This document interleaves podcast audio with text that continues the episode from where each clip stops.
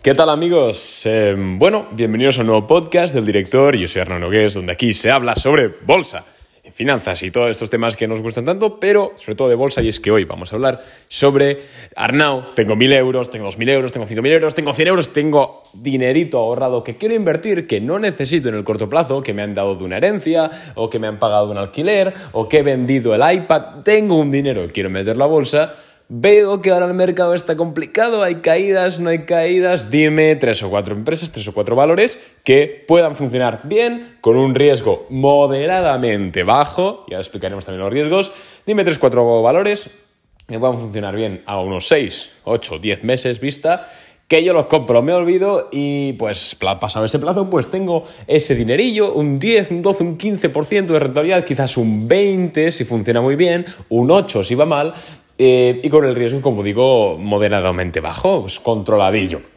Vale, podcast de los que os gusta, porque aquí nadie aquí no os enseño a pescar, aquí os doy el pescado. Vale, si queréis aprender a pescar, tenéis el curso gratuito, gratuito de Boring Capital en la página web boringcapital.net y si queréis ya hacer el curso premium, lo podéis hacer comprando el curso o siendo clientes de Boring Capital, que os incluye el, en el servicio Boring Capital también os incluye el curso premium. Pero bueno, si tenéis dudas sobre esto, seguidme en Instagram y me lo preguntáis por Instagram y yo con una sonrisa os atenderé. Dicho esto, he estado seleccionando, he estado aquí en una reunión, cuatro valores em, que pueden funcionar muy bien, que yo creo que están a buen precio para iniciar una posición. Ojo, que estén a buen precio no significa que mañana no puedan bajar. Estamos hablando de que yo, eh, calculando el valor intrínseco de la posición, teniendo en cuenta los crecimientos que se esperan y teniendo en cuenta el tipo de actualización eh, actual, que son los tipos de interés que son muy bajos, y teniendo en cuenta eh, la valoración a la que está dando el mercado, es decir, el PER medio del SP500 pues, o del Nasdaq, eh, pues he llegado a la conclusión de que estos cuatro valores tienen un riesgo moderadamente bajo. Este análisis, eh, sobre todo lo he hecho a nivel fundamental, no hay análisis técnico en este podcast, así que si eres un loco del swing trading, ya lo siento, este podcast no es para ti, pero yo creo que es que para tener un riesgo moderadamente bajo tenemos que irnos a empresas las cuales tengan una valoración eh, bueno, que tengamos un descuento, ¿vale? Que tengamos em, un margen de seguridad, perdón. Pero bueno, cuatro compañías. Eh, dos de ellas son tecnológicas. Bueno, en general todas las compañías que te voy a comentar son súper conocidas, no hay más. Em, dos de ellas son tecnológicas, una de ellas es del sector reopening, eh, sí, podríamos decir reopening, y la otra es una compañía que tiene todo un poco, ahora, ahora hablaremos de ella. Vamos a comenzar por la primera, y es por la que yo ayer, de hecho, inicié un ayer y antes de ayer he iniciado una posición muy grande, he comprado unos bueno, muy grande, quiero decir, sumada a la que ya tenía, pues ya tengo una posición bastante grande en la compañía desde hace muchos años, pero bueno, eh, el otro día compré más, y es Facebook. incrementé mi posición en 7.000 euros en Facebook, creo que pues al cambio son 8.200 dólares, algo así. Compré muchas acciones, ayer, luego ayer me hice con cuatro acciones más, pero bueno, sobre todo lo grueso lo compré el día que cayeron todos los servicios en Facebook. Facebook, Facebook, ¿quién no conoce la compañía? Es una de las compañías más, es una fábrica de dinero absoluta, es una de las compañías más rentables del mundo. Tiene un ROE, un ROI y un ROIC increíble, eh, rozando el 30-40%. Eh, es una locura, es que no es para menos porque es que están generando mucho, mucho dinero. De hecho, creo que tienen 2.9 mil millones de usuarios, al menos que entran en sus servicios una vez al mes, y 2 mil millones de usuarios que entran al día a sus servicios. ¿Sabéis la burrada que es eso? Es una locura. Para que os hagáis una idea, Estados Unidos tiene unos eh, México creo que tiene unos 400 millones de habitantes. Igual estoy metiendo la pata. España tiene 40 millones de habitantes. Eh, o México tiene 200. Creo que 400 millones de habitantes tiene Estados Unidos. México creo que tiene 200. Bueno, no lo sé, las estoy cagando. Pero bueno, España tiene 45 millones de habitantes. Pues Facebook cada día tiene 1.9 eh, o, o casi 2.000, 2.000 millones de usuarios activos al día. Es una locura. El principal negocio de Facebook, lo sabemos, es la publicidad. De Facebook lo que hace es recoger información sobre el usuario de forma más o menos ética. En esto entraremos luego. Eh, y lo que hace es ofrecer publicidad personalizada. Eh, y ya está. Los clientes realmente son las empresas. Facebook tiene unos fosos económicos absolutamente grandiosos y es que, primero de sustitución, y es que una empresa o un perfil, pongamos un influencer o una compañía, lo que sea, que, que vende a través de Instagram, que tiene un perfil de Instagram, por ejemplo, de Facebook, una página de Facebook, tiene unos costes de sustitución de cambiarse a otra red social enormes. ¿Por qué? Porque si Instagram tiene un millón de, de seguidores, si se va a otra red social tiene que empezar de cero y puede no llegar al mismo número ni tener las mismas audiencias, etc. Entonces tiene un coste de sustitución enorme en las redes sociales por parte de la gente que, por parte de la gente que tiene un perfil. Luego este coste de sustitución también es enorme eh, por parte de las empresas que están poniendo publicidad en las plataformas, ya que eh, han formado a su equipo en Facebook Ads y cambiar a otra plataforma, que me trabo, y cambiar a otra plataforma supondría tener que volver a formar a toda la plantilla y eso, hablando en plata, es un coñazo. Entonces tiene esos dos costes de sustitución. Y luego, y el más importante, eh, foso económico que tiene Facebook es eh, el efecto red. El efecto red es aquel efecto en el cual un producto o un servicio tiene más valor cuantas más personas lo utilizan. En este caso, Instagram, si no tuviese los millones de influencers, los millones de famosos, los miles de millones de usuarios, no valdría una mierda, sería una aplicación muy bonita, pero no habría nada. Igualmente, tú mañana puedes fundar tu red social, además no es muy caro desarrollar una red social, pues con 10.000, 15.000, 20.000 dólares puedes tener un producto bastante bien acabado a nivel de software, em, o, 100.000, o cualquier empresa, digamos, grande puede, puede hacer su red social sin despeinarse.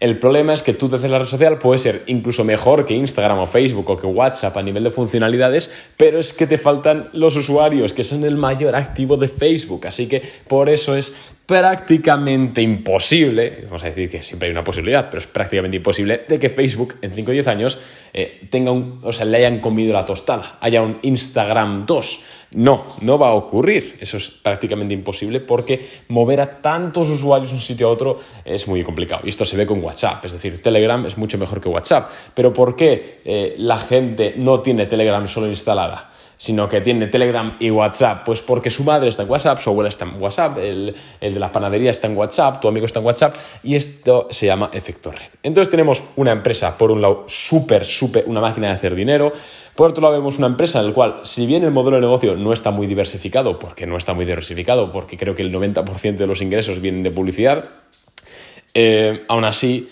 eh, vemos que su negocio no se va a desmoronar, al menos no lo va a hacer ni en el corto ni en el medio plazo y muy posiblemente no lo haga en el largo plazo.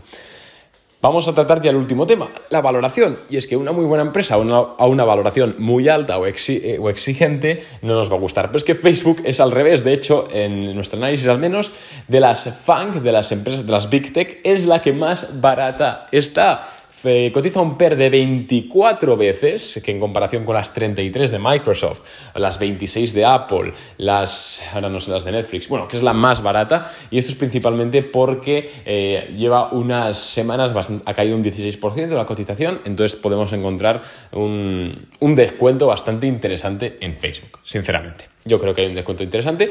Y el valor intrínseco que tiene Facebook a día de hoy para nosotros, pues, hemos empleado el modelo del Free Cash Flow, cada uno obviamente, esto es, esto es nuestro research, cada uno tiene suyo, pero para nosotros el precio objetivo de, perdón, el precio intrínseco de Facebook son 340 dólares. Actualmente cotiza 330. Me dirás, hostia, Arnau, solo por 10 dólares por acción. No, a ver, eso es el precio intrínseco. Pero es que en cualquier momento el PER va a volver a subir a esos 32 o 33 que estaba el otro día hace unas semanas y el precio de la acción va a volar a 380, 400 dólares. Realmente nuestro objetivo a estos 6, 8, 10 meses que te comento de Facebook son los 410, 420 dólares por acción.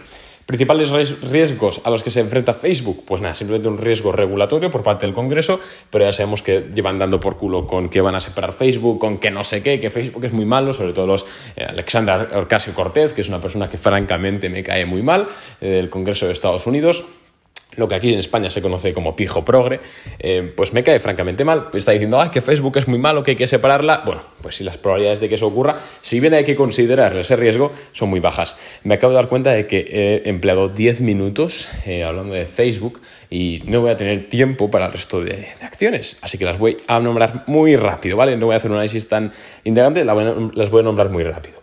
La segunda acción, Apple, lo mismo. Tiene menos riesgo, quizás que Facebook, también está un poquito más cara a nivel de valoración, pero aún sigue estando por debajo de su valor intrínseco y más a esos 6, 8, 10 meses. El precio objetivo de Apple que tenemos, ahora mismo creo que cotiza 129 dólares, el precio objetivo que tenemos son unos 160, 170, eh, es que es Apple, es Apple, hay poco explicar.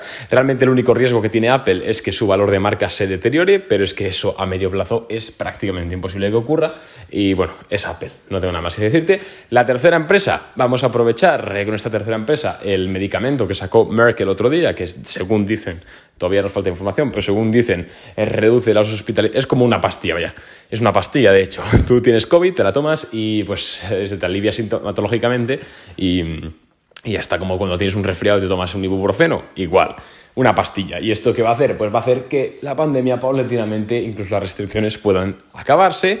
Mm, luego el tema de las vacunas ya no sean obligatorias para viajar. Y por eso la tercera empresa es Delta Airlines, ticker DAL. Es una aerolínea, la más grande de Estados Unidos, la que más ha demostrado, la tenemos en cartera de Boring, simplemente me encanta. ¿Riesgos que tiene Delta Airlines? Pues Ahora con la vacunación hay menos riesgos, pero bueno, siempre tenemos un riesgo de quiebra, aunque Delta, primero que eh, tiene mucho poder de negociación sobre deudas y es muy, muy, muy poco probable de que llegue a quebrar, pero bueno, siempre está la posibilidad. Y, pero vamos, y luego de riesgo tenemos que la, pues, la pastilla no funcione y pues tengan que seguir viajando solo las personas vacunadas, pero bueno, es poco probable. Y luego la última, la última acción eh, es también una empresa súper grande, esta no tengo posición en Boring no tenemos posición en Boring Capital, al menos de momento, y es Disney, Disney Company. ¿Por qué? Porque Disney se ve beneficiada tanto de que haya confinamiento, porque tiene Disney Plus, porque tiene muchos servicios, eh, bueno, contenidos, eh, pues mucho contenido, entretenimiento, videojuegos, etcétera, eh, que, bueno, al fin y al cabo le beneficia que la gente esté en casa, y después también se beneficia de que la gente salga a casa. ¿Por qué? Porque tiene parques temáticos, porque tiene, sí, pues, pues todo este tema de entretenimiento Mm, por así decirlo, presencial, eh, viajes, etc. Entonces Disney casi es un todoterreno, pase lo que pase, va, a tirar hacia arriba. Así que Disney quizás eh, está un poquito más lateral, eh, puede hacer un poquito más el tonto en estos 6, 18, perdón, 6, 8 o 10 meses. Está un poquito más cara que el resto que hemos hablado, pero es que tiene menos riesgo. Entonces, al fin y al cabo, es lo, que hay que pagar. Entonces, estas cuatro empresas, yo es lo que haría. Yo compraría estas cuatro compañías. Eh, con un poquito de dinero y a ver cómo funciona. Os digo, el riesgo es moderadamente bajo. Esto no significa que no haya riesgo. Obviamente, si no quieres riesgo, eh, cómprate un plan de pensiones o contrata un plan de pensiones que te dé un 2% anual. Si quieres riesgo, si quieres jugar, aquí tienes cuatro candidatos que creo, eh, sinceramente, y yo tengo posición en todos menos en Disney, em, así que no, no, estoy hablando por hablar, no soy un charlatán, tengo mi dinero puesto ahí, que yo creo que lo van a hacer francamente bien. Así que un abrazo y nos vemos.